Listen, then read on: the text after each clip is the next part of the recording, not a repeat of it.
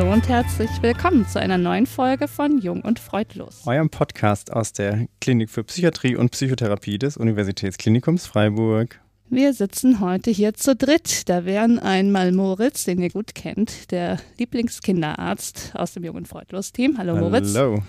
Ähm, dann bin da ich, mich kennt ihr auch. Ich bin Ismene, Psychiaterin aus Freiburg. Hallo Ismene. Danke. Und dann haben wir einen Gast heute, der Wiederholungstäter ist. Er war nämlich schon mal bei uns, aber wir haben gerade festgestellt, vor langer Zeit. Mhm. Und zwar ist das Professor Ludger Tipatz van Elst, der leitende Oberarzt unserer Klinik, insofern einer meiner wichtigsten Vorgesetzten.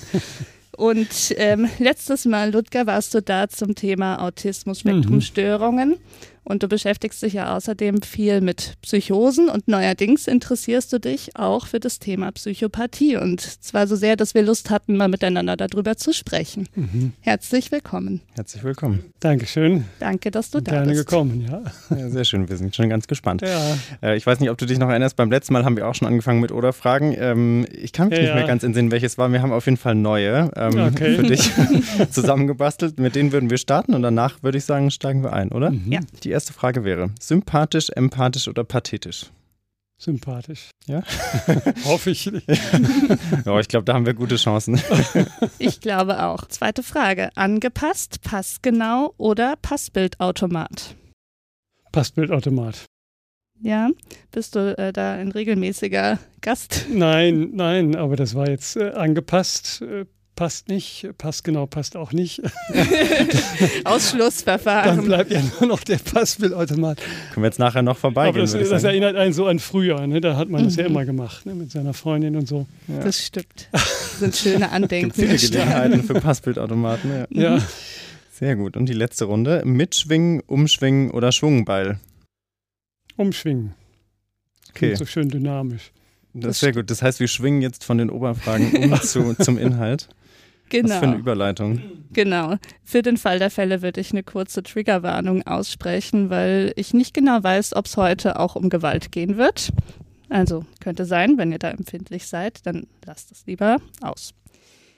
Ludger, wenn man über Psychopathen nachdenkt, vielleicht aus äh, Film und Fernsehen oder auch aus den realen Verbrechen, da gibt es ja auch viele tolle Podcasts, die echte Verbrechen behandeln, mhm. dann fallen einem so Namen ein wie Hannibal Lecter aus dem Fernsehen oder Ted Bundy oder Charles Manson. Also alles äh, ganz furchtbare Verbrecher, mhm. die ganz schreckliche und grauenhafte Taten begangen haben. Und irgendwas scheint aber ja die Menschen auch sehr an diesen Personen zu mhm. faszinieren. Mhm. Was denkst du denn, was ist so spannend an den Psychopathen?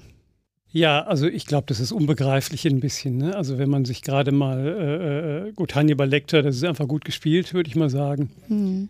Und äh, aber dann, wie heißt der nochmal, dieser eine Typ, den habe ich mir nämlich vorher. Der Jeffrey Dahmer, ah, ja, genau. genau. Den hatten wir auch. Das kann sich ja jeder im Internet angucken. Mhm. Das ist ja schon echt unbegreiflich, muss man sagen. Mhm. Das sprengt ja auch so ein bisschen äh, ähm, die eigenen Vorstellungen, die man dann oft ja doch, oder ich zumindest habe, auch von, von Psychopathie, dass man dann denkt, na gut, die haben eine schwere Kindheit oder, oder sind da irgendwie missbraucht worden oder, oder oft hat man ja, kommen wir nachher noch dazu, das gehört zu den Entwicklungsstörungen, da sind sicher strukturell andere Menschen, aber oft denke ich mir, wenn das in so extreme Verhaltensweisen mündet, prägt natürlich das Bild der mhm. Psychopathie vielleicht ja auch auf eine unangemessene Art und Weise sehr, ja. sehr dominant. Ne? Ja. Das geht einem nicht mehr aus dem Kopf, ne, wenn man das mhm. einmal mal drin hat. Also du würdest sagen, das sind so die plakativsten Beispiele, ja, die man klar. sich aussuchen kann. Klar, mhm. würde ich denken, ja. Jetzt ist schon so ein bisschen angeteasert worden, was es, äh, um was es geht, was Psychopathie sein kann, aber vielleicht kannst du es trotzdem nochmal für uns sozusagen ein bisschen greifbarer machen. Was ist denn eigentlich Psychopathie? Wie kann man das definieren, wenn man es denn definieren kann? Ja, genau. Also das ist auch gar nicht so einfach, finde ich, mhm. weil es ja auch unterschiedliche Definitionen gibt.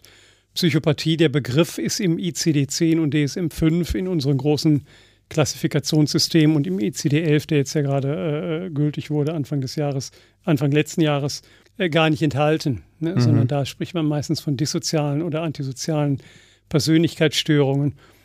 Und die ähm, Definitionen sind auch nicht gleich. Psychopathie ist nicht das gleiche wie eine antisoziale Persönlichkeitsstörung auch nicht das gleiche wie die dissoziale Störung jetzt nach ICD-11, sondern das sind so drei, zwei Drittel, drei Viertel Überlappungen. Mhm. Wenn man sich die Definitionskriterien anguckt, dann kann man im Grunde zwei Bereiche unterscheiden. Einmal werden Eigenschaften beschrieben und einmal Verhaltensweisen. Mhm. Ne, und äh, im ICD und DSM bei den antisozialen oder dissozialen Persönlichkeitsstörungen liegt der Fokus auf den Verhaltensweisen. Ne, also Lügen, Betrügen, mhm. äh, Stehlen, äh, andere Leute ausnutzen, äh, täuschen, sehr eloquent, sich irgendwelche Vorteile ergaunern. Äh, das sind ja alles dissoziale per Definition im Verhaltensweisen. Sehr mhm. problematisch übrigens, äh, medizinisch, äh, medizintheoretisch dass da sozusagen aus moralischen Begriffen eine Diagnose gemacht wird. Mhm. mhm. Es gibt aber eben auch die Eigenschaften. Ne? Und beim Psychopathie-Konzept handelt sich zwar auch um eine Mischung aus Eigenschaften und Verhaltensweisen, aber da wird ja doch ein bisschen mehr noch die, das Strukturelle, das Eigenschaftsartige an, an, an den psychopathischen Menschen betont. Und das Markanteste ist natürlich einmal die fehlende Angst. Mhm. Ne? Die haben aber Menschen ohne Angst. Und äh, dann natürlich Menschen ohne ähm, emotionale Empathie, ne? also Mitleid äh, mhm. in der Alterssprache. Mhm. Darf man nicht verwechseln mit kognitiver Empathie. Mhm. Wir haben ja beim letzten Mal über Autismus gesprochen. Ja. Ne? Und, und ich glaube, wir haben das sogar damals vielleicht kurz berührt. Da musste ich auch nochmal reinhören, weil, das kann gut sein. Weil ja. da ging es, glaube ich, um die Differenzierung zwischen kognitiver und emotionaler Empathie. Ja. Und das ist ja der große mhm. Unterschied mhm. zwischen Autismus und äh, Psychopathie. Mhm. Genau, und die Psychopathen können das ja sogar besonders gut oder die kognitive Empathie. Genau, genau. Also kognitive mhm. Empathie ist jetzt vielleicht für, für alle, die mit dem Begriff nicht so vertraut sind, ist ja die Fähigkeit, spontan und intuitiv und ohne zu analysieren, zu erahnen oder zu erschließen, was andere im Sinn haben. Ne? Also mhm. wenn jemand in der Fußgängerzone nach der Uhrzeit fragt, will er mich jetzt anbaggern oder, oder, oder Kontakt aufbauen oder will er nur die Uhrzeit wissen? Ja, die meisten Menschen haben da ein ganz gutes Gefühl für autistisch strukturierte Menschen oft nicht. Ne? Die, die, können nur die wörtliche äh, äh, Ebene der Kommunikation verstehen. Und psychopathische Menschen können das sehr gut. Ne? Die sind also gute Menschenkenner. Mhm. Äh, nur das Mitleid, also das Mitfühlen im emotionalen Sinne, wenn jemand anders gequält wird, wenn er sich verletzt, wenn er einen Unfall hat, äh, schlimme Wunden hat, das können eben äh, psychopathische Menschen nicht. Ne? Und mhm. insofern ist das im Vergleich zu dem autistischen mhm. Eigenschaftscluster äh, sogar genau das Konträre. Mhm. Und dann ist natürlich immer die Frage, wie versteht man das? Ne? Ist das eine Eigenschaft? Ist das was Erlerntes? Ne? Ist das ein Verhalten? Mhm. Eigentlich ist es eine Eigenschaft, würde ich sagen. Mhm. Und ob das was Erlerntes ist, da kommen wir, glaube ich, später nochmal drauf zurück. Mhm. Ähm, zunächst mal, wie häufig ist denn das Phänomen Psychopathie? nach Literatur ungefähr ein Prozent mhm. Äh, äh, der Menschen, bei, in, bei den Gefängnisinsassen deutlich häufiger, 25 mhm. ungefähr.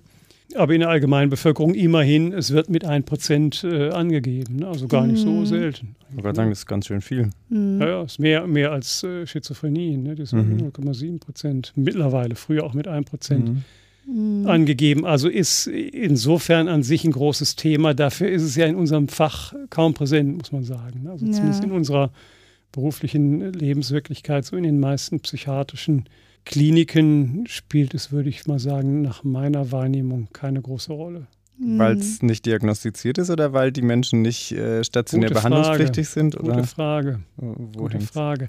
Also ich habe ja damals schon erzählt, bevor ich, äh, bevor das Autismus-Thema zu uns kam, da geht man ja von ein bis zwei Prozent aus Prävalenz, also gar nicht so riesig mhm. unterschiedlich. Mhm.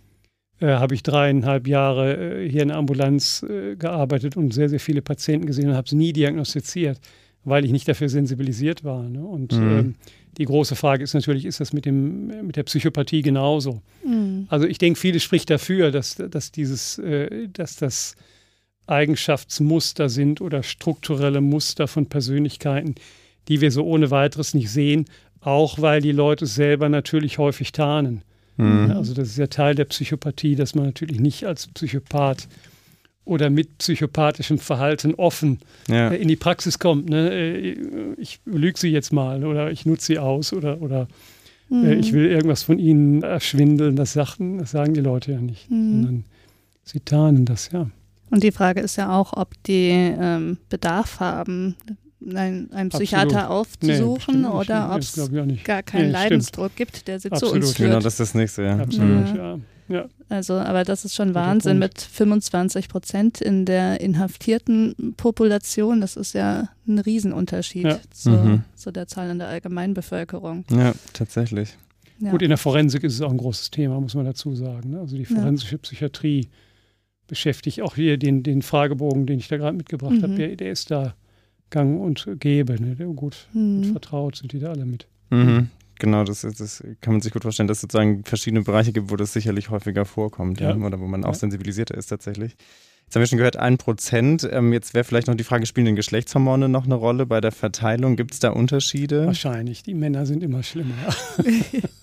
darf man das so sagen? Ja, ja, ja, ja ist so. Ich meine, die, ob man sagen darf, ist eine andere Frage. Aber bei allen Entwicklungsstörungen sind die Männer häufiger, mhm. muss man sagen. Also bei ADHS, bei Autismus, bei Intelligenzminderung auch.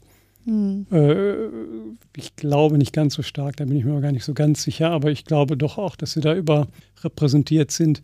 Und äh, so auch beim, bei der Psychopathie. Wobei auch natürlich genau ähnlich wieder auch wie bei dem Autismus-Thema ist die Frage, ob man die Frauen eventuell nicht so gut erkennt wie die Männer. Ne? Also mhm. bei den Männern kommt immer noch das Externalisierende dazu, das Testosteron mischt sich halt sozusagen auf die autistische Struktur obendrauf und, und äh, dann sind sie halt, ich meine, dass Männer gewalttätiger sind en gros als Frauen, mhm. ist jetzt ja ein offenes Geheimnis, das weiß ja jeder. Da braucht man ja nur die Kriminalitätsstatistik anschauen mhm. und dementsprechend werden sicher psychopathische äh, Männer nach meiner Einschätzung auch eher auffällig. Mhm.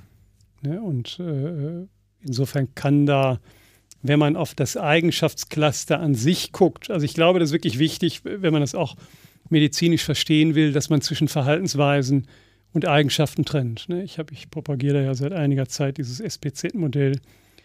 Und äh, da würden die Eigenschaften in den Strukturbereich reingehören. Ne? Strukturen hat man, die kann man nicht ohne weiteres, die entwickeln sich mhm. bei Entwicklungsstörungen, aber am Ende des Tages hat man sie und kann sie nicht willentlich modulieren. Verhalten ist natürlich immer auch, gehört es in den freien Bereich rein. Mhm. Außer Menschen sind psychotisch oder, oder äh, aus irgendwelchen anderen äh, benennbaren Gründen schuldunfähig. Ne? Aber in aller Regel sind, äh, e-, egal wie strukturierte Menschen für ihr Verhalten weitgehend verantwortlich, weil sie eben da einen Handlungsspielraum haben. Mhm. Und die Verhaltensweisen sind natürlich Verhaltensweisen. Ne? Also äh, täuschen, äh, stehlen, äh, mich charmant einschmeicheln, viele Beziehungen eingehen und die Partnerinnen, meistens sind es Männer, ausnutzen. Das mhm. sind natürlich am Ende des Tages alles Verhaltensweisen. Mhm. Wo das ja auch eine, eine, Struktur. Eine spannende Frage ist, inwiefern sozusagen diese Verhaltensweisen wirklich autonom gewählt sind, wenn, wenn sozusagen eine psychische Pathologie ne, zugrunde liegt. Also das ist ja echt kompliziert auseinander zu clustern, was jetzt, was jetzt wirklich eine Eigenschaft ist und was dann Verhalten oder wie, inwiefern man das Verhalten beeinflussen kann, oder? Das ist nicht so leicht zu trennen? Ja, auf den ersten Blick würde ich ihm zustimmen. Auf den zweiten Blick, glaube ich, äh, kann man es schon trennen. Also äh, Strukturen sind Phänomene, die ich nicht ändern kann, per Definition. Mhm. Meine Weitsichtigkeit ist eine Struktur. Ne? Das heißt nicht, dass man nichts dran machen kann. Ich mhm. kann mir ein Hilfsmittel suchen, eine Brille. Und schon ist die funktionelle Auswirkung der Struktur äh, minimalisiert. Ne? Also die, die Struktur bleibt. Trotz Brille bin ich weitsichtig, aber, aber das ist nicht mehr so bedeutungsvoll für mein Leben. Wenn ich jetzt keine Angst habe, nehmen wir mal die psychopathische Struktur, oder aber äh, ich empfinde nun mal dieses Mitleid nicht, wenn ich bei anderen Leuten äh, Rissquetschwunden sehe. Ja gut, dann ist es ja erstmal so. Mhm. Dann ist es ja zunächst mal so, ist das ja ein Schicksal. Ja. Ne, dass, wenn ich nun mal diese, diese emotionale äh, Mitrührung nicht habe, dann kann der Mensch da ja nicht für verantwortlich gemacht werden. Das ist wie Kopfschmerzen oder Rückenschmerzen, das, das erleidet er. Ne? Das, ist, das, ist, eine Struktur. Strukturen kann man nicht äh, willentlich beeinflussen. Wie ich dann damit umgehe, was ich sage, ne, ob ich den dann jetzt, äh, also ob ich lüge, ist keine Struktur. Lügen mhm. ist faktisch keine Struktur. Mhm. Das Lügen fällt mir leichter als Psychopath, klar. Also, dass das zusammenhängt, ja. ja, ne? ja. Also, aus, wie bei dem Autismus im Grunde auch. Ne? Autistische Menschen kommen aufgrund ihrer besonderen Struktur häufig als arrogant rüber. Und äh, darauf reagieren die anderen dann und sie grenzen sie aus. Und, und, und äh, das arrogant rüberkommen und das ausgegrenzt oder gemobbt werden, das sind Probleme. Oder Problemverhaltensweisen, wenn sie unklug kommunizieren. Das gibt es auch. Ne? Es gibt schlechte mhm. Kompensationsstrategien. So ähnlich stelle ich mir das persönlich bei, dem, bei der Psychopathie vor, dass sie keine Angst haben, ist ja zunächst mal ein Schicksal. Das hat ja auch mhm. Vorteile. Ne, muss man ja nur an Achill denken. Ne? Christa Wolfs tollem Roman Cassandra wird mhm. ja immer nur Achill das Schwein genannt. Äh, und äh, ich denke mir, der ist wahrscheinlich zumindest mal so ein Dreiviertel-Psychopath, mhm. Äh, der Achill. Aber dass er keine Angst hat, ist ja sein Schicksal. Ne? Was er daraus macht, das ist seine Freiheit, das ist mhm. Verhalten. Also das, was du gerade gesagt hast, zeigt ja nochmal, wie wichtig das ist, dann auch zu unterscheiden, wenn wir jetzt zum Beispiel gleich über die Entstehung sprechen, zwischen der Entstehung von Psychopathie als, mhm. ähm, als, ähm, als Zustand mhm. und der Entstehung von antisozialer Persönlichkeitsstörung genau. mit dem Verhalten. Ja. Ähm, und das wären eben die nächsten Fragen. Also was weiß man denn über die Ursache von der Psychopathie als Persönlichkeitscluster? Äh, gut, man weiß, dass es genetisch mitbedingt ist. Ne? Also mhm. es ist aber und da ist insgesamt das Muster tatsächlich sehr, sehr ähnlich wie bei den anderen Entwicklungsstörungen. Wobei ich muss darauf hinweisen, Psychopathie wird nach DSM und ICD nicht als Entwicklungsstörung klassifiziert. Ne? Mhm. In der Literatur ist das so.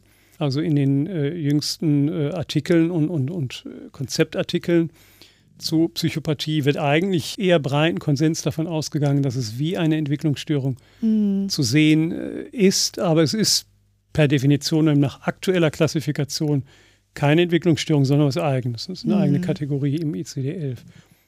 So, aber die, die Ursächlichkeit ist tatsächlich wieder sehr, sehr ähnlich wie bei den anderen mhm. Entwicklungsstörungen. Also es gibt so eine Multigenetik, also es gibt da was wie eine familiäre Vererblichkeit. Wie bei anderen Persönlichkeitsstilen übrigens auch, ne? mhm. wie, wie bei äh, Borderline, wie bei paranoiden Strukturen, äh, emotional instabilen oder ängstlich vermeidenden Strukturen gibt es immer eine relativ hohe äh, genetische Aufladung im multigenetischen Sinne. Mhm. Das ist aber per se nichts Pathologisches, das ist einfach mhm. Vererbung. Ne? Eigenschaften im körperlichen, aber auch im psychischen Bereich werden nun mal vererbt, auch multigenetisch. Dann gibt es so einige neurobiologische Untersuchungen, die fokussieren auf bestimmte Hirnareale das Frontalhirn vor allen Dingen, der, das orbitofrontale Hirn oder ähm, äh, äh frontolaterale, basale Hirn, die Inselregion, Amygdala, mhm. Hippocampus, ventrales Striatum. Man muss auch sagen, da kommen immer die gleichen Verdächtigen raus. Mhm, also, mhm, ganz schön viele.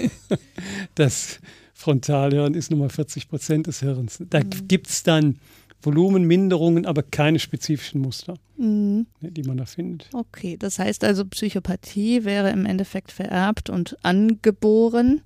Ein Stück weit, ja. Und ähm, wenn man jetzt nochmal an die antisoziale Persönlichkeitsstörung denkt, äh, eben mit diesen problematischen Verhaltensweisen, ja. äh, Regelverstößen und so weiter, was muss denn da noch passieren, damit das dann sich oben drauf setzt. Ja, da gibt es auch einiges an Forschung zu. Schlussendlich ist es unklar. Ne? Also meine mhm. persönliche Intuition ist immer, dass da natürlich auch vieles dann eben in den ersten ein, zwei Dekaden passiert. Ne? Dass mhm. das auch viel mit Erziehung zu tun hat, wie sehr Menschen auch lernen, mit ihren strukturellen Besonderheiten umzugehen. Und äh, jetzt auch noch in, in, in Vorbereitung jetzt auf diesen Podcast ging mir das noch oft durch den Kopf dass man sich das unglaublich schwer vorstellen kann, was das bedeutet, wenn man keine Angst hat. Mhm. Ne, das ist ja schon auch ein Anderssein, äh, ganz ähnlich wie das autistische Anderssein im Vergleich zu den vielen. Nur ist es wieder ein anderes Anderssein. Ne, also das ist ja nicht, das ist nicht so wie Autismus, mhm. sondern was anderes. Aber was bedeutet es jetzt für mich als Kind, wenn ich einfach merke, ich habe keine Angst? Die anderen haben alle Angst und, und, äh, und die anderen merken das ja auch. Mhm. Ne, die, die anderen Kinder merken, aber der, irgendwie ist der komisch, der, der hat irgendwas. Also Strafen funktionieren dann nicht so gut. Drohen oder? vor allen Dingen nicht. Ja, ja, ja das, das, ist übrigens, das ist übrigens gut, äh, gut mhm. auch empirisch belegt. Furchtkonditionierung und, und aversives Lernen, das ganze Lernen durch, durch, durch Strafen. Mhm. Und nichts anderes ist Gesetzgebung. Ne? Die, mhm. die, die, die, ganze Juristerei im Strafgesetzbuch beschäftigt sich ja nur dadurch, damit. Lernen mhm. durch Strafe. Ja. Das funktioniert nicht, empirisch gut belegt. Mhm. Also aversives Furchtkonditionieren äh, funktioniert, also Furchtkonditionierung ist ja die klassische Variante. Gesetzgebungen sind sowas wie operantes Furchtkonditionieren. Ne? Da, wird, äh, da wird das eben nicht durch Verbindung von Elektroschock und irgendwelchen äh, äh, Lichtflecken verknüpft, sondern kognitiv. Aber so ist der Mensch natürlich. Das, das darauf, darauf Prinzip beruht ja das ganze Strafrechtssystem dass im Grunde kognitiv äh, operant äh, Furcht konditioniert wird. Das funktioniert bei Psychopathen nicht. Nicht mhm. so gut, auf jeden Fall. Mhm. Ne, die, die, haben nicht die, die, die gleiche, es zieht nicht, die haben nicht die Reaktion, die kriegen keine Angst, mhm. die sind nicht, äh, die mhm. sind cool. Es wird tatsächlich eine schwere Vorstellung, finde ich. Also das ja. sich so ja. greifbar zu machen, was das heißt. Ja, und auch was das bedeutet. Also ich glaube, also wenn ich mir das so vorstelle, man, man, man denkt dann natürlich immer an Hannibal Lecter und so und denkt das immer so vom Erwachsenenalter her, ne, wie sie dann mal mhm. geworden sind. Und natürlich sind das die Extreme, da hatten wir es ja mhm. gerade von. Aber natürlich stellt sich auch die Frage, wie kommen die dahin, so zu werden? Und da finde ich das auch wirklich schwer vorzustellen, was das so in der Psychodynamik der Kindergruppen macht. Mit den Betroffenen selber, aber auch mit den anderen. Ne, wie reagieren die auf jemanden, der mhm. plötzlich keine Angst mehr hat? Mhm. Das ist eine interessante Frage. Ich habe da keine empirische Forschung zu gefunden. Mhm. Wäre eigentlich ganz spannend. Also was ja bei einer anderen womöglich psychopathischen Filmfigur in, ähm, sehr stark behandelt wurde, war, dass ganz äh, schlimme Kindheitsereignisse dem mhm. vorangegangen sind, also traumatische Erfahrungen. Mhm. Das ist ja auch was, was viele Patienten in der Forensik mhm. berichten. Aber das wäre wahrscheinlich auch zu einfach gedacht, zu sagen, schwere Kindheit ist gleich mhm. dissoziale oder antisoziale Persönlichkeit. Ja, zumal, vor allem dieser, wie ist er nochmal, Jeffrey Dahmer, mhm. ne? das jetzt nochmal jetzt in der äh, äh, Vorbereitung hier drauf, als ich mir die Videos angeguckt habe, äh, bei dem, gut, das war so eine ganz normale spießbürgerliche Kindheit, die der da in den USA mhm. hinter sich gebracht hat, aber, aber da, äh, gut, Kindheit ohne Trauma gibt es ja in dem Sinne nicht, wenn man jetzt diese kleinen Kränkungen nimmt, aber was Großes hat er nicht erlitten ne, und ist trotzdem mhm. zu solchem, zu so einem furchtbar berühmten Psychopathen geworden. Also das dass das mit eine Rolle spielt, glaube ich, ob sie ausgegrenzt wurden, ob sie nicht dazwischen kamen, mhm. wie sie das sozusagen selber bewerten, wie sie das auch selbstwertmäßig und selbstbildmäßig äh, bewerten. Das glaube ich auch in, in diesem äh, ähm, YouTube-Film über diesen Damas, das fand ich auch interessant. Da erzählt er ja, ich weiß nicht, ob ihr den, kennt ihr den? So YouTube-Film, ähm, Nee, ja. Bisschen erschreckend. Ne? Also der, der hat Wir können ihn verlinken auf jeden Fall. Ich glaube, mit 14 oder 16 seinen ersten äh, Tramper umgebracht. Mhm. Und, äh, aber er schilderte dann auch schon eigentlich sehr authentisch aus dieser Zeit, also mit 11, 12, 13, dass er eben ständig so Fantasien im Kopf hatte, so Gewaltfantasien und dass er natürlich mit niemandem drüber reden kann. Mhm. Klar, mhm. kann er nicht. Ne? Also wenn, wenn, man, wenn man durchschnittlich intelligent ist, dann ist einem ja schon und eben kognitive das ist Empathie genau, das hat. ist ja der Punkt von vorhin. Ne, man kann ja, man kann, also anders jetzt als autistische Menschen können die ja andere Menschen einschätzen. Mhm. Die können genau erahnen, wenn ich dem jetzt mit meinen Gewaltfantasien komme, was denkt er dann, was macht er dann, das haben sie natürlich alle auf dem Radar. Ne? Und dadurch mhm. ziehen sie sich dann mhm. typischerweise total in ihre Fantasiewelt zurück. Mhm. Ja, baut ja schon auch einen hohen Druck auf tatsächlich. Dieses, ja. Also gleichzeitig Vorhandensein der Fantasie und das Wissen, ja. dass man damit eigentlich nirgends hin kann. Mhm. mhm. Ja. Das ist ja auch das Stichwort Sadismus. Ähm, weißt du denn was über die Zusammenhänge? Also nur weil ich keine Angst habe, muss ich ja nicht automatisch ähm, sadistische Fantasien haben. Nee, nee, also äh, richtig qualifiziert kann ich da, glaube ich, nicht viel zu sagen.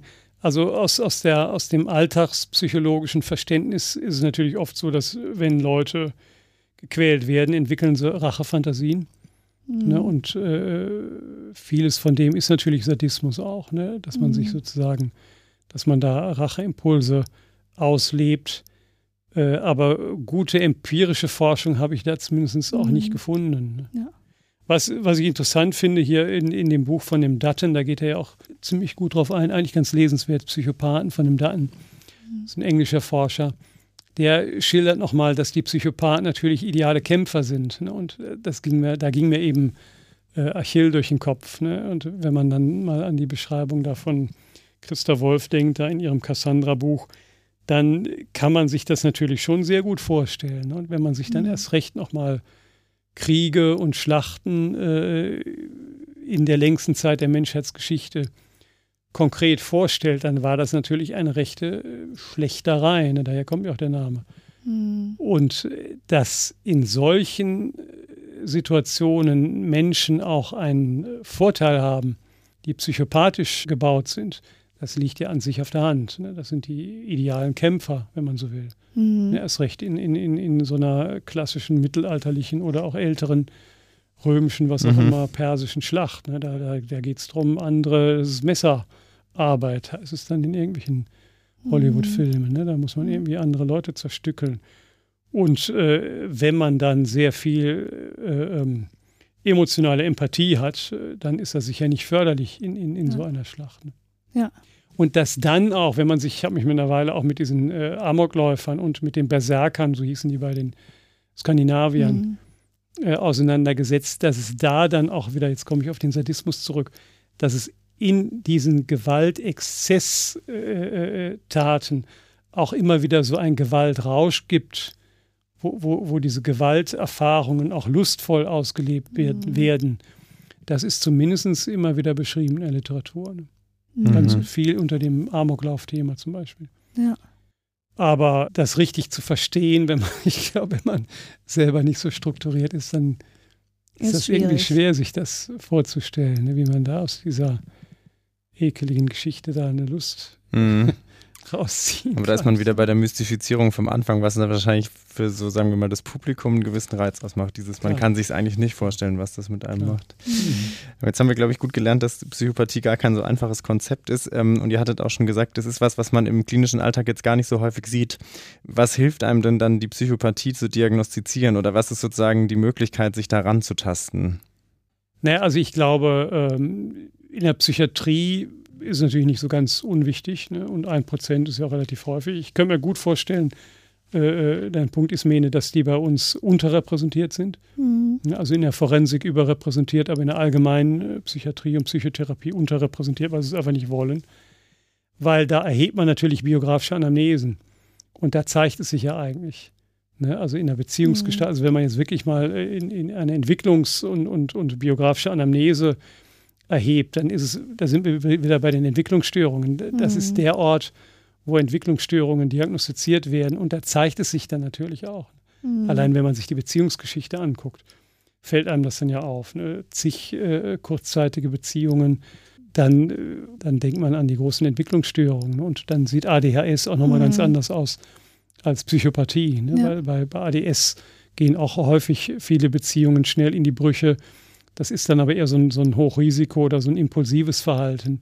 Mhm. Impulsiv sind äh, soziopathische Menschen auch, aber, ähm, aber diese, diese typische Ausnutzungsdynamik, die da eben mitschwingt, ne? dass es viele kurze Beziehungen sind, äh, auch e eheähnliche, partnerschaftlich, oft sehr eng äh, geführte Beziehungen, die aber immer äh, auf der oder häufig dann dadurch geprägt sind, dass der andere ausgenutzt wird. Mhm. Das ist ja das Charakteristische zum Beispiel der psychopathischen Beziehungsgestaltung. Und äh, das würde man natürlich schon sehen, wenn man eine bio gescheite mhm. biografische Analyse mhm. erhebt, ne, mhm. dann wird es schon aufscheinen. Und vor allem die Wiederholung eben, dass es nicht eine einmalige Geschichte war. Genau. Und ähm, du hast ja schon erwähnt, du hast einen Fragebogen mitgebracht.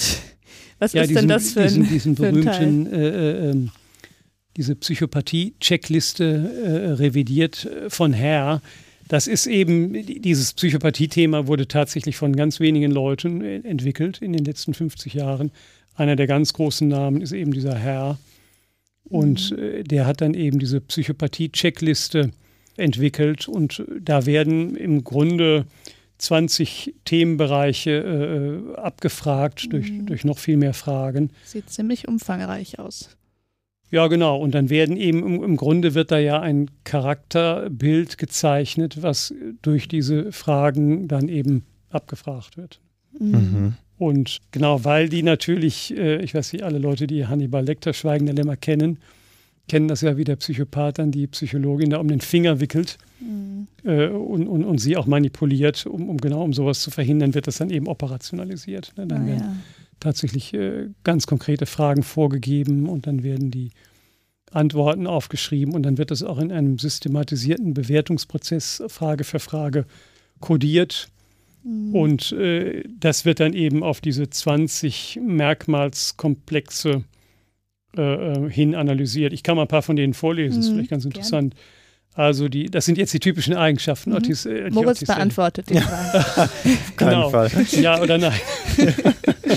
so wie ich am Anfang. ähm, also sprachliche Gewandtheit, oberflächlicher Charme, übersteigertes Selbstwertgefühl, Bedürfnis nach Stimulation, Neigung zu Langeweile, pathologisches Lügen, betrügerisch, manipulativ, Mangel an Reue und Schuldgefühl, geringe Empfindungsfähigkeit, herzlos, Mangel an Empathie, parasitärer Lebenswandel, schwache Verhaltenskontrolle, promiskes Sexualverhalten, mhm. frühe Verhaltensauffälligkeiten, Mangel an realistischen, langfristigen Zielen, Sprunghaftigkeit, Verantwortungslosigkeit, fehlendes Verantwortungsübernahme für eigenes Verhandeln, viele kurzzeitige eheähnliche Beziehungen, mhm. Jugenddelinquenz, Widerruf einer bedingten Entlassung und kriminelle Vielseitigkeit. Ja. Das hört sich an wie ein Vorwurfsregister. Ne? Schon. Ja.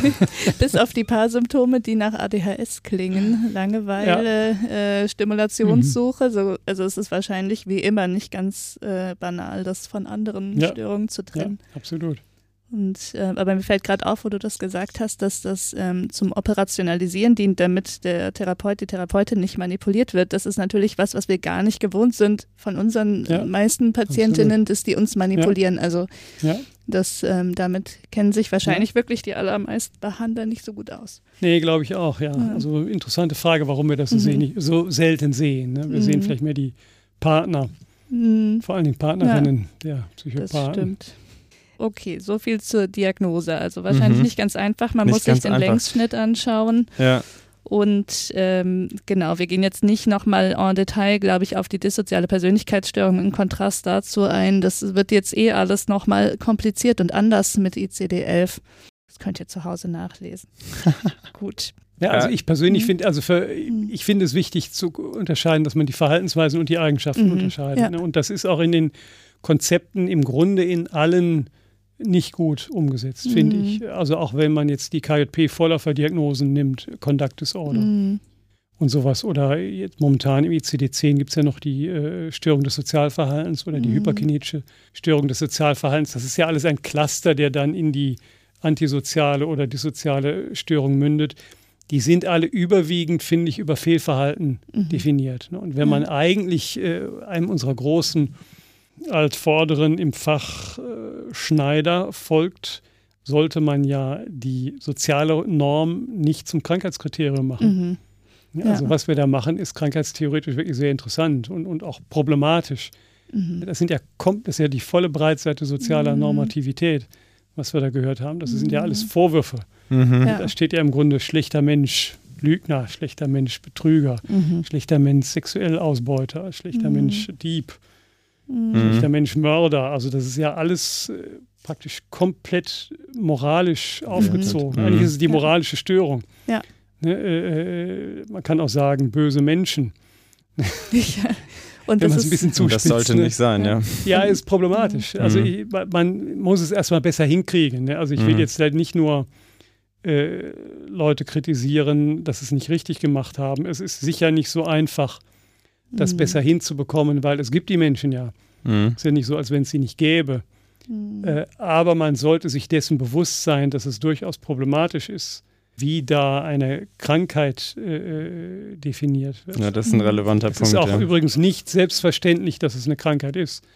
Ne, es gibt auch mhm. Forensiker, äh, Professor Dresing zum Beispiel, den ich ja sehr schätze, äh, die das auch durchaus kritisch äh, ähm, diskutieren. Mhm. Ne, ob man jetzt äh, diese äh, psychopathischen äh, Phänomenbereiche überhaupt als Krankheit bezeichnen mhm. sollte. Ne? Ja, genau. Also meine Recherche hat es auch ergeben, dass das sehr umstritten ist und wir kennen das ja auch aus unseren internen Diskussionen, ja. dass das tatsächlich die Frage ist, inwieweit da die Zuständigkeit der Psychiatrie überhaupt Absolut. vorhanden ist. Absolut. Und gleichzeitig denke ich jetzt an eine Frage, die ich gern vorziehen würde und zwar ähm, hast du ja schon auch immer mal wieder davon gesprochen, dass es sogenannte moralische Psychopath gibt. Also wir ja. haben ja schon getrennt, ja. es gibt die Eigenschaften, es gibt die Verhaltensweisen und ähm, das, wir haben durchaus ja auch schon mal zusammen einen Patienten mhm. gesehen, der mhm. diese Eigenschaften der fehlenden Angst, der mhm. fehlenden Empathie und auch der fehlenden mhm. Fähigkeit zu lieben gezeigt hat, aber der überhaupt keine dissozialen Verhaltensweisen ja. an den Tag gelegt hat und der eben dann doch auch einen Leidensdruck hatte, weil der ähm, Schwierigkeiten hatte, seine Beziehung zu führen, weil ja. der nicht verstanden hat, warum er nicht Liebe ja. empfinden kann. Ja. Und das war, glaube ich, auch einer der Punkte, über den wir heute gerne sprechen wollten. Also Ja, das ist ein äh, ganz spannender Fall, finde ich auch. Das, da war ein Patient, der wurde vorgestellt zur Autismusdiagnostik, ne, weil man da merkt, irgendwas, irgendwas ist komisch da mhm. mit seiner ganzen Interaktion. Gut, das kann man jetzt nicht, das kann man nur so breit berichten, dass, dass dieser Mensch mhm. nicht identifizierbar ist. Ne? Aber mhm. Der Punkt war, der hatte eine lange Beziehung geführt und äh, irgendwann Ende der 20er äh, äh, wollte seine Freundin dann äh, mehr Richtung Familie gehen, ne, mhm. ne, wollte Kinder kriegen. Und dann hat er sich die Frage gestellt, liebe ich sie überhaupt? Mhm. Und äh, dann hat er gemerkt, dieses Empfinden, wie er sich Liebe vorstellt, hatte er nicht für sie. Und dann hat er die Beziehung beendet. Und die, obwohl sie die Beziehung weiter wollte. Und die waren vorher, glaube ich, sieben, acht Jahre zusammen mhm. gewesen. Und dann hatte sie natürlich ganz schnell einen anderen Freund und, und Partner auch gefunden. Und da wurde er depressiv an der Stelle. Mhm. Und wenn man den dann genau explorierte, merkte man, der, der war in der kognitiven Empathie, hatte der gar keine Defizite. Mhm. Konnte gut sich in andere Leute reinfühlen, der konnte auch implizite Frageninhalte sofort verstehen, da musste er nicht lange drüber nachdenken. Er hatte null Angst, hatte einfach keine Angst. Und äh, der hatte auch eben dieses, diesen, diesen ganzen Eigenschaftsbereich der, des emotionalen Mitschwingens. Das hatte er eben nicht. Im Grunde war der Alexithym. Ne? Also mhm. der konnte seine eigenen Gefühle nicht, nicht lesen und nicht wahrnehmen. Und dementsprechend hat er natürlich auch seine Gefühle für diese Frau zumindest mal nicht so äh, empfunden, wie er sich das wahrscheinlich nach, der, nach dem Konsum von zehn Hollywood-Liebesfilmen vorstellte, wie, wie mhm. Liebe auszusehen hat. Ne? weil er einfach anders gebaut war als die durchschnittlichen Hollywood-Schauspieler. Ne? Die, die sind halt alle romantisch und zerfließen da emotional in irgendwelchen äh, Zuständen, die der natürlich nicht nachvollziehen konnte. Und er hat im Grunde mit so einem in einem moralischen Verantwortungsbewusstsein die Beziehung beendet. Mhm. Ne? Weil er dachte, ja gut, wenn ich sie nicht liebe, dann ist es jetzt ja nicht in Ordnung, wenn ich sie heirate. Mhm. Und äh, über diesen Menschen habe ich nachher noch viel nachgedacht und, und diese Konstellation, weil das ist ja an sich sehr interessant. Wenn man das jetzt mal als soziopathische Struktur sieht, keine Angst zu haben, mhm. dieses emotionale Mitschwingen nicht zu können, eine gewisse Alexithymie zu haben, dann ist es ja bemerkenswert, dass dieser Mensch dann im moralischen Sinne gleichzeitig so rigide wurde. Mhm. Ne? Also der, war ja genau das Gegenteil von einem Soziopathen in der Verhaltensebene. Ja. Der, also er war ja hypermoralisch. Ja. Ne, aber vielleicht ist das ja so. Ich meine, wenn man sich jetzt vorstellt, wenn man sich einen soziopathisch strukturierten Menschen, jetzt nicht in seinem unmoralischen Verhalten, sondern allein in seinen schicksalhaften Eigenschaften vorstellt und sich überlegt, äh, wie ist das denn in so einer Situation aufzuwachsen, dann kann man sich ja im Grunde auch ganz gut vorstellen, dass solche Menschen am Ende ein sehr rigides moralisches System entwickeln, äh, rein kognitiv, rein mhm. über den Verstand gesteuert, weil sie ja diese emotionale Steuerung gar nicht haben. Mhm. Ne, und dass Menschen, die diese emotionale, implizite Steuerung nicht haben, die, die im Grunde keinen kein, kein Anknüpfungspunkt, keinen emotionalen Anknüpfungspunkt für ihr Gewissen haben, dass die sich dann mehr auf kognitive Verhaltensstrukturen, also auf die Gesetze, wenn man so Ja, genau, da würde es ja gut funktionieren mit den Gesetzen. Mhm. Äh, das kann man ja irgendwie ganz gut nachvollziehen. Mhm. Und dass die sich dann plötzlich auch total rigide und abpragmatisch und situationsunangemessen mhm. dann an diese Regeln halten, wird ja auch Sinn mhm. machen. Und daher ja wieder der Autismusverdacht. Ne, ja, das und da, das, war der, das war der Autismusverdacht. Ne? Und mhm. dann war es im Grunde äh, ähm, Vielleicht waren die beiden doch, wären sie doch ein gutes Paar geworden. Sie hätten sich nur in ihrer Struktur erkennen müssen. Mhm. Ne, deshalb favorisiere ich jetzt ja auch dieses SPC-Modell immer so sehr. Mhm. Äh, vielleicht hätten sie sich nur in ihrer Struktur erkennen mhm. müssen, um zu verstehen, ja, das ist das, was ein Mensch, was für einen Menschen wie mich Liebe ist. Mhm. Mhm. Ne, ein, für einen Menschen wie mich, soziopathisch strukturiert, wie ich nun mal bin, ist Liebe nicht so wie in, in Hollywood-Filmen, mhm. äh, sondern es ist eben anders. Na gut, aber das war zu spät an dem, ja. zu dem Zeitpunkt. Ja, da sind wir wieder beim Kenne dich selbst. Mhm. Genau. Wir letztes Mal auch. Ja. Das ist ja schon ein kompliziertes Kenne dich selbst auf jeden Fall, wenn man diese Strukturen so erkennen kann. Also das, glaube ich, erfordert ja doch ein bisschen Hilfe vielleicht. Absolut, aber ähm, wie du schon gesagt hast, Ludger, man hatte sie ja auch nicht so präsent, diese Art Menschen. Und für mich nee. war das auch ein Eye-Opener, um dieses Muster überhaupt erkennen zu können. Und wie soll das dann erst den Betroffenen gehen? Mhm. Ja, genau. Ähm, die können ja gar nicht auf die Idee kommen, dass eigentlich die Emotionserkennung an der Stelle das Problem ist. Ja. Okay. Spannend. Ist das ja. jetzt formal dann ein, ein netter Psychopath eigentlich? Also jemand, der psychopathisch strukturiert ist, aber nichts Böses macht, wenn man denn moralisch das so also wenn man, kann? wenn man jetzt diese erweiterten Psychopathiekriterien nimmt, die in den Büchern wie von dem Dutton da diskutiert werden, äh, dann natürlich. Ne? Dann kommen wir in diesen Bereich, was sind gute Berufe für Psychopathen, ne? Manager und, und, und Politiker, äh, was auch immer da so, so vorgestellt wird. Das wird empfohlen. Chirurg, ja, ja, da gibt es da gibt's so eine, oh, ja. Äh, es gibt so eine Liste, da, da, wurden Leute gefragt, was glauben sie?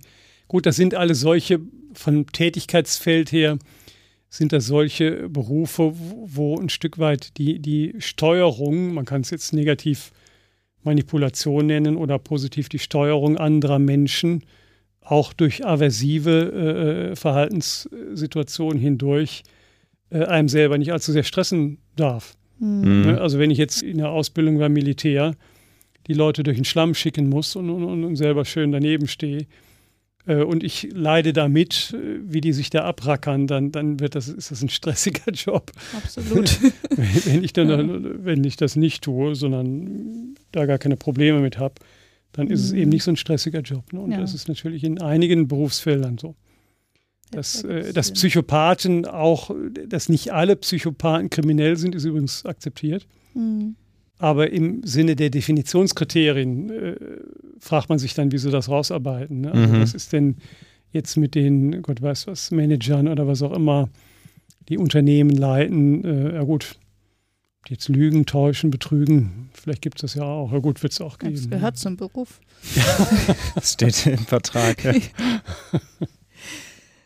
Sollen wir äh, das Timeout? Ich gucke mal nämlich auf die Uhr.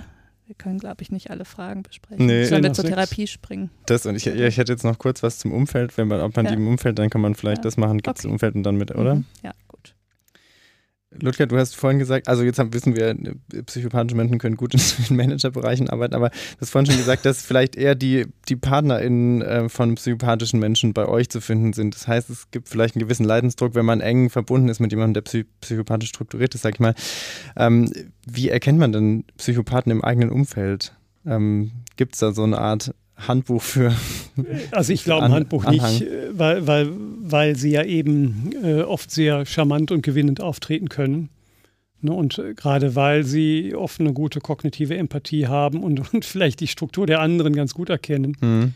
und da selber äh, wenig äh, jetzt auch moralische Bedenken haben, andere zu manipulieren, ähm, kann man das, glaube ich, wenn man sie nur auf so einer oberflächlichen Ebene kennt, äh, am Ende gar nicht so leicht mhm. rauskriegen. Mhm. Wenn man sie natürlich gut kennt, wenn man viel über die Biografie weiß, ne, über die Lebensgeschichte, also das, was wir eben in einer biografischen und Entwicklungsanamnese so alles fragen und da offen geantwortet wird und nicht gelogen wird, das ist natürlich die nächste Frage, mhm.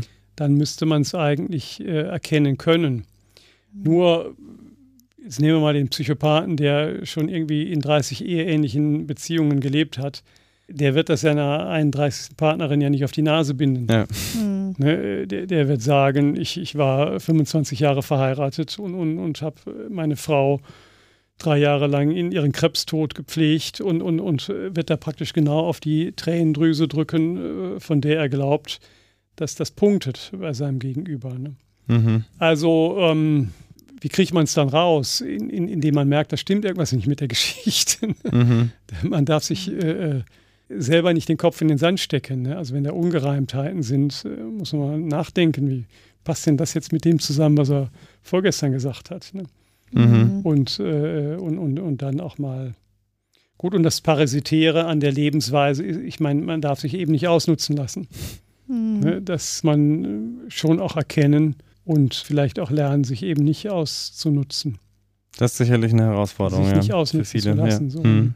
Hm, ja, da sind wahrscheinlich all diejenigen sehr gefährdet, die gerne helfen und ähm, ja, oder alles Gute sind. glauben, sag ja. ich mal. Ja, ja. Hm.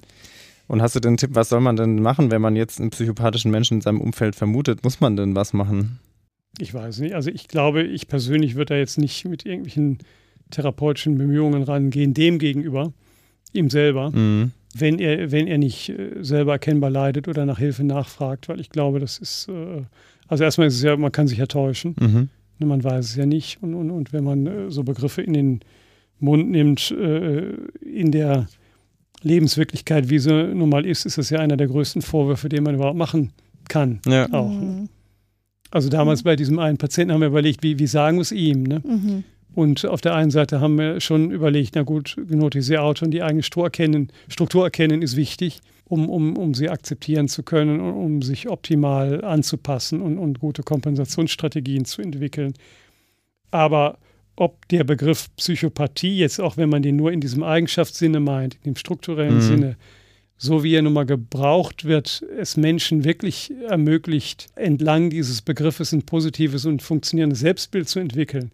Das kann ich mir persönlich nicht vorstellen, genau aus den Gründen äh, der Definitionskriterien, die ich mhm. gerade vorgelesen mhm. habe. Mhm. Das sind ja 18 von 20 sind ja moralische moralisch vernichtende Urteile, mhm. ja. die man da ausspricht. Ne? Also wir haben dann Alexithymie mhm. als Hilfsbegriff gewählt. Ja. Ne? Und das ist vielleicht auch der bessere Begriff in so einer Situation. Also dass man Gefühle eben nicht richtig lesen kann und dass man, wenn das so ist, äh, sich da natürlich auch darauf einstellen kann. Mhm. Das mit der Angst haben wir dann gar nicht so richtig angesprochen.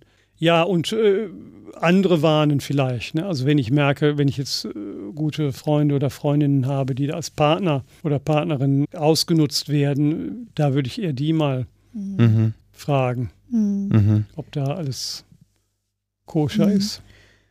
Und angenommen, jetzt möchte man aber doch äh, einen Psychopathen oder eine Psychopathin behandeln. Kann man das denn behandeln? Also kann man zum Beispiel den Betroffenen beibringen, empathischer mitzuschwingen ähm, oder Gefühle besser zu erkennen, sodass sie dann nicht mehr psychopathisch sind? Ja, also da muss ich zunächst mal offen sagen, dass ich da nicht wie bei Autismus aus einer reichhaltigen Erfahrung mhm. reden kann. Ich persönlich glaube ich, dass das ähm, wie beim Autismus am ehesten über den Verstand funktioniert. Mhm. Also auch diese, diese Überlegungen dazu, den moralischen Psychopathen gehen ja in eine ähnliche Richtung dass ich glaube, das muss über, also wenn sie es wirklich selber wollen und, und das jetzt nicht nur zum Beispiel vorschieben, weil sie da irgendwelche Hafterleichterungen haben wollen. Also die, die, die meiste Therapie findet ja nun wirklich im forensischen mhm. Kontext statt. Ne? Und dann stellt sich natürlich immer die Frage, ist das jetzt instrumentell?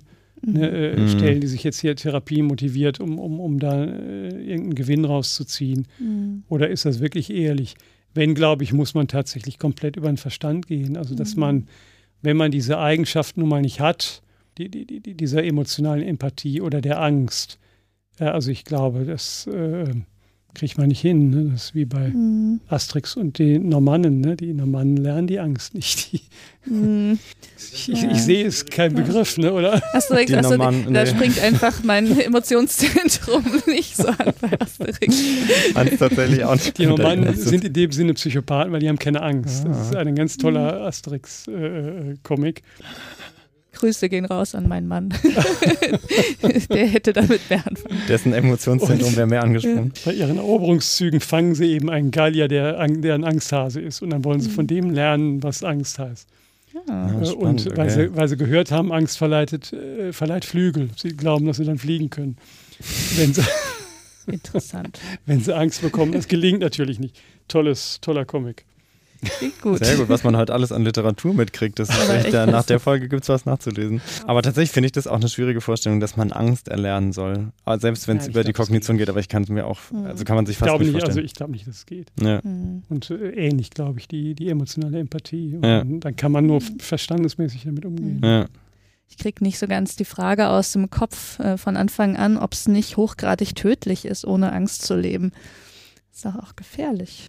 Naja, ich glaube, so ist es auch. Ne? Also mhm. viele äh, psychopathisch strukturierte Menschen bringen sich gegenseitig um, würde ich sagen. Ne? Mhm. Also ja. das äh, würde ich persönlich so einschätzen. Mhm.